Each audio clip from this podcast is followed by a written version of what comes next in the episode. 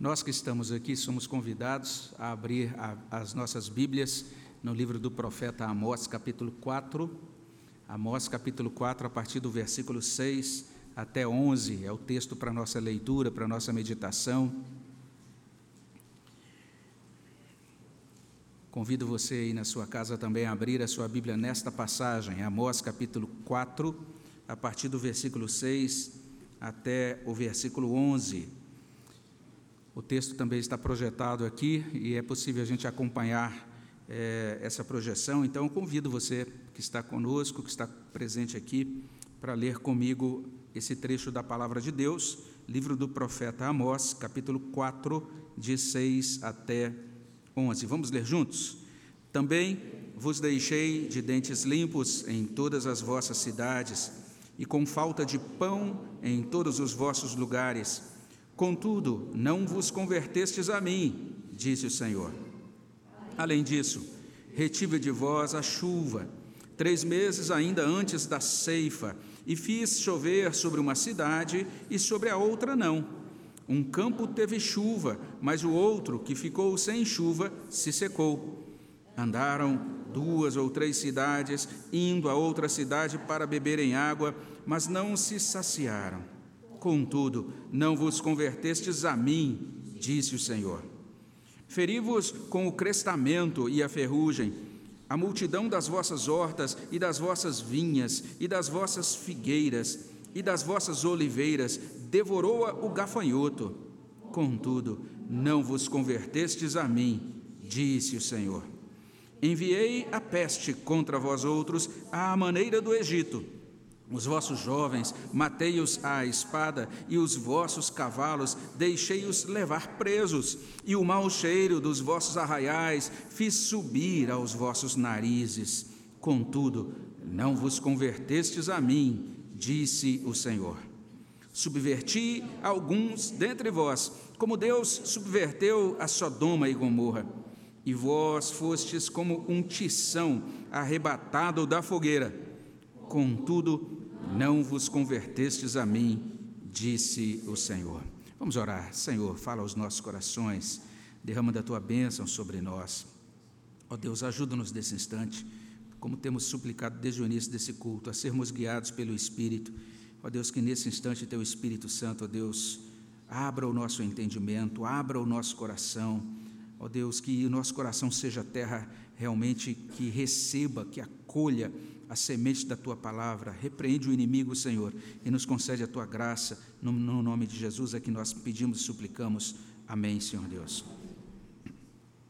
Na mensagem desta manhã, nós fomos alertados contra o problema da hipocrisia. Agora, adiantando um pouquinho, nos prosseguindo aqui no texto, nós terminamos de ler sobre o problema da teimosia. Esses dois problemas ou duas questões são abordadas por esse profeta chamado Amós. E de certa maneira é como se esta passagem estivesse nos lembrando de que, de fato, há ocasiões em que é muito bom a gente insistir em fazer determinadas coisas. Há ocasiões em que é muito recomendável, né? Você dizer assim: eu vou fazer isso, mesmo que tudo à minha volta diga não, mesmo que eu tenha que é, enfrentar obstáculos, tenha que enfrentar oposições. É, isso é aquilo que a Bíblia chama de perseverança. E a perseverança é necessária, produz bons resultados, bons frutos, é algo realmente muito bom. Mas existem ocasiões em que o bom é desistir daquilo que a gente está fazendo.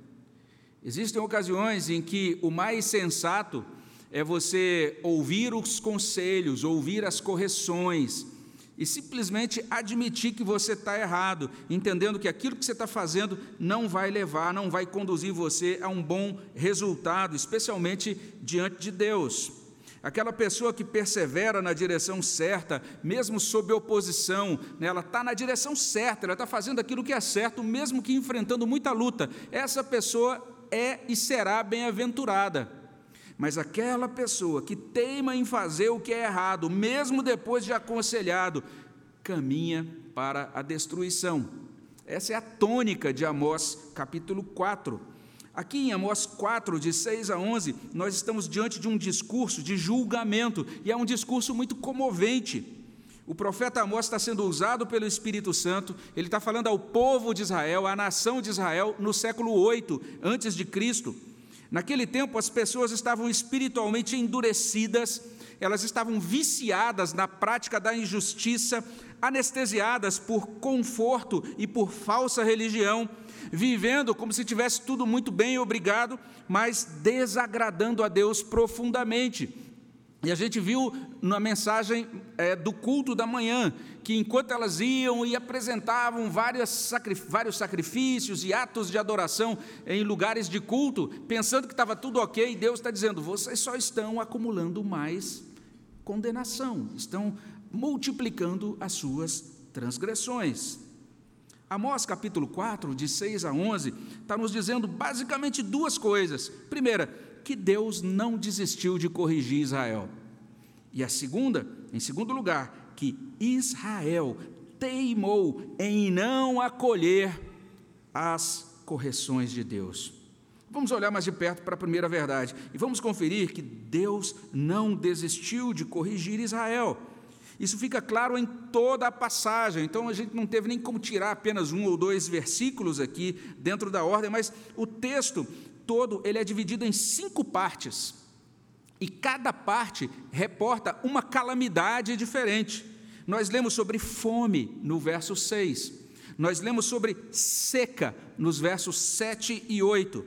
Nós lemos sobre colheita mal sucedida no verso 9. Nós lemos sobre derrota militar no verso 10. Nós lemos sobre quase destruição no verso 11. Cinco tipos distintos de calamidades, eventos terríveis, sofrimento de grande proporção, fenômenos meteorológicos, pragas agrícolas, reveses econômicos, embates políticos e militares, a situação ficou por um fio, quando a gente olha esse texto, por pouco Israel não foi totalmente destruído, Israel foi preservado por Deus como um pequeno toco que restou do incêndio de uma outrora fulgurante floresta. Quem provocou tais eventos? O que provocou tais eventos? Sem dúvida é o clima. Faltou chuva, né, em determinados lugares. A gente está vendo aqui sobre essas questões relacionadas a clima. Certamente os oponentes de guerra, ou quem sabe o dinamismo da economia. Amós informa que Deus operou sobre todas essas coisas, Deus operou por meio de todas essas coisas. E um servo de Deus, Motier, está muito certo quando ele diz o seguinte: a Bíblia retrocede nesse ponto diretamente ao agente divino, no qual vem todas as coisas e do qual vêm todas as coisas e através de cuja vontade elas acontecem. Observe o texto. Deus é soberano sobre todas essas calamidades. Olha aí, verso 6: Vos deixei de dentes limpos Olha no verso 7, retive de vós a chuva. Olha aí o verso 9, feri-vos com o crestamento e a ferrugem. Olha o verso 10, enviei a peste contra vós. Olha o verso 11, subverti alguns dentre vós. Deus estava presente em cada evento. Ele estava alertando, ele estava corrigindo, o infortúnio não significava que Deus havia se distanciado. Pelo contrário, Deus estava lá, no olho do furacão, no cerne de cada machucação, convocando a alma para olhar para o alto, conclamando a consciência a admitir pecado e dependência, oportunizando socorro, disponibilizando graça, Deus estava reinando sobre as circunstâncias adversas, a fim de ser reconhecido e admitido, não apenas como rei sobre as circunstâncias, mas também como rei sobre cada coração. Ano após ano, acontecimento após acontecimento, Deus não desistiu de corrigir Israel. Essa é a primeira verdade que a gente encontra em Amós 4, de 6 a 11. Mas tem uma segunda verdade, olha só. o texto também vai mostrar que, em contraposição, Israel teimou em não acolher as correções de Deus. Esse é um ponto claramente enfatizado. A gente lê cinco vezes, pode conferir na sua Bíblia, você vai encontrar cinco vezes. Contudo, não vos convertestes a mim, disse o Senhor. Está em cada um desses enquadramentos, versos 6, 8, 9, 10, 11. E vale a pena você depois ler essa passagem em traduções diferentes ler devocionalmente, pedindo ao Espírito Santo, Senhor, fala ao meu coração. E aí você vai lendo e vai acompanhando o modo como ah, isso possui um determinado ritmo. Trata-se de uma poesia cheia de ritmo. A gente deve ler essa passagem, inclusive em outras traduções, pedindo que o Espírito Santo toque a nossa alma com o poder da repetição divinamente inspirada nesse trecho. Por exemplo, na paráfrase à mensagem, o julgamento do processo desse profeta parece muito com um lamento, da seguinte maneira: olha o que consta lá. Vocês devem saber que fui eu que esvaziei suas despensas e limpei os seus armários e os fiz passar fome e esperar na fila do pão, mas vocês nunca tiveram fome de mim, continuaram a me ignorar. É o decreto do Eterno. Sim, eu fiz parar de chover três meses antes da colheita. Eu fazia chover sobre uma vila, mas não sobre outra. Eu fazia chover sobre um campo, mas não sobre outro, e este então secava. As pessoas se arrastavam de vila em vila, loucas por um pouco de água, e nunca matavam a sede. Mas vocês nunca tiveram sede de mim, vocês me ignoraram. Decreto do Eterno. Eu feri suas colheitas com pragas, fiz murchar seus pomares e jardins, os gafanhotos devoraram suas oliveiras e figueiras, mas vocês continuaram me ignorando. É o decreto do Eterno. Castiguei vocês com as velhas pragas egípcias, matei seus melhores jovens e seus mais valorosos cavalos. O mau cheiro era tão forte nos seus acampamentos que vocês tinham de tapar o nariz, mas vocês nem me notaram continuaram me ignorando. É o decreto do Eterno. Eu feri vocês com terremotos e incêndios, devastei vocês como fiz com Sodoma, com Sodoma e Gomorra. Vocês eram como um tição aceso, resgatado do fogo, mas nunca olharam na minha direção, continuaram me ignorando. É o decreto do Eterno. Olha que palavra cheia de impacto, que palavra é, cheia de ritmo, um ritmo que nos convoca a olhar para essa teimosia contumaz de Israel. Grande tragédia é não buscar a Deus na tragédia. Lamentável é se esquecer de Deus no tempo de lamentação.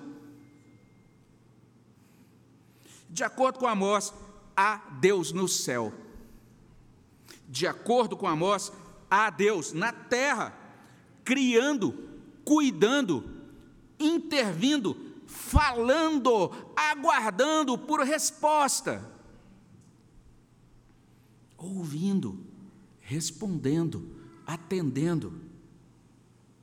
O desdobramento disso a gente pode conferir nos versos 12 e 13 e a gente vai abordar esses versos 12 e 13 no próximo sermão, se Deus permitir. Mas por hora, basta a gente ser assegurado de duas coisas.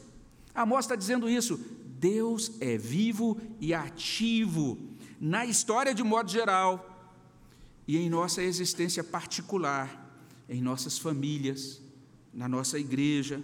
E além disso, Deus requer resposta. Deus requer correspondência no amor dele. É isso. É algo que a gente é tão fácil da gente entender. A gente ama e como é bom quando a gente é correspondido, não é? Deus, ele deseja ser correspondido. Deus deseja caminhar conosco em um pacto, em uma aliança de amor e de vida. É muito triste quando uma pessoa ou uma família ou uma igreja ou uma nação faz pouco de Deus. Israel estava fazendo pouco de Deus.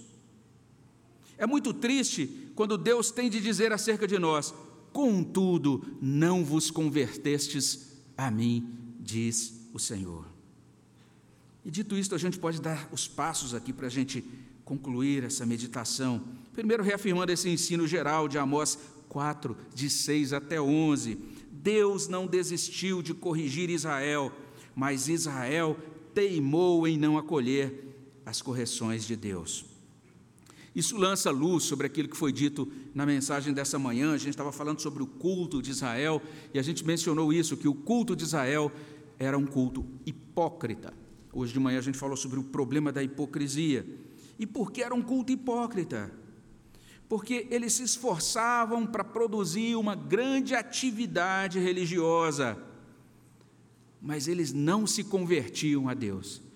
Contudo, vocês não se converteram, é o que Deus repete várias vezes por meio desse profeta.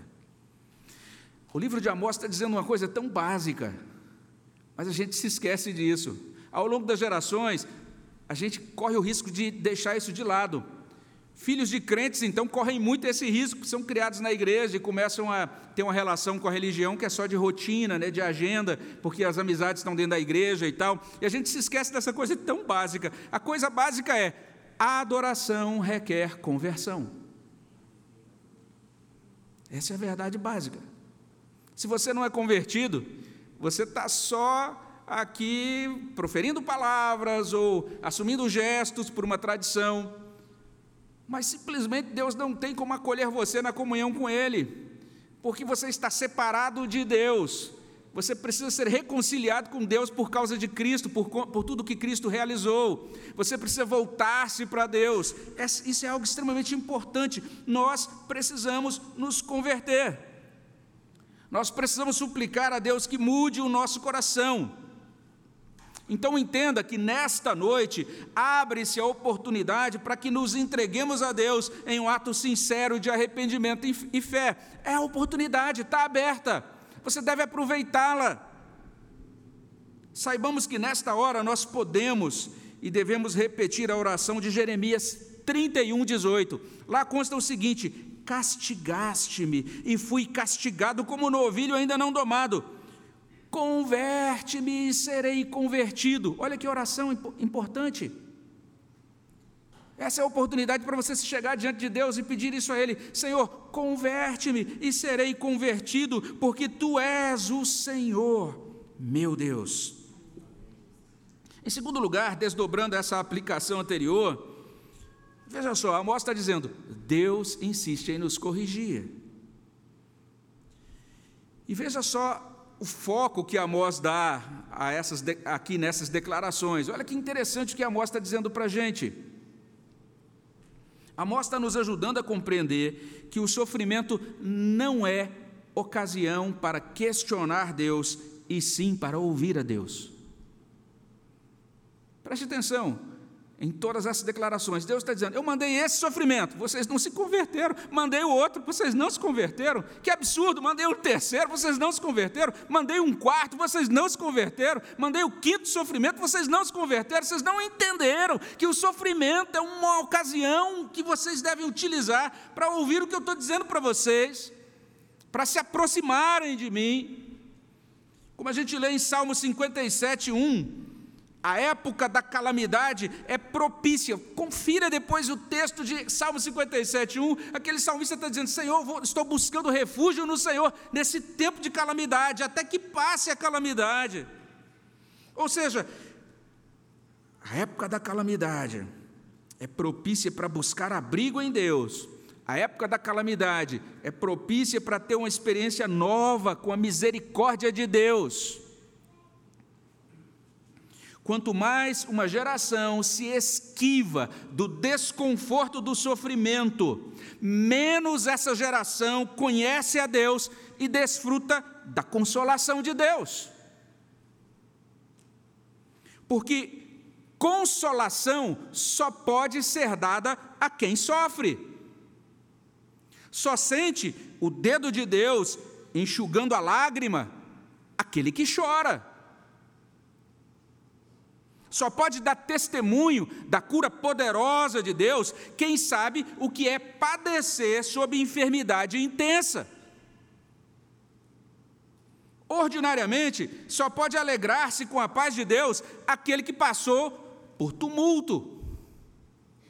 Só se rejubila com a ordem de Deus quem foi machucado, esmagado pelas forças do caos. Esse é o fato. Então, como é que a gente vai experimentar todas essas ministrações de Deus? Sem sofrimento. E uma vez que isso é assim, é como se a morte estivesse dizendo para a gente: abandone a teimosia. É como se Deus estivesse falando com a gente que nós temos que abandonar a teimosia. Quando devemos abandoná-la? Hoje agora mesmo. Você que insiste nessa queda de braço com Deus, deixa disso. Peçamos a Deus que nos livre da teimosia enquanto há tempo. E especialmente nessa noite, que é a noite de ceia do Senhor, vamos nos aproximar de Deus com uma oração que é proposta por um poeta cristão.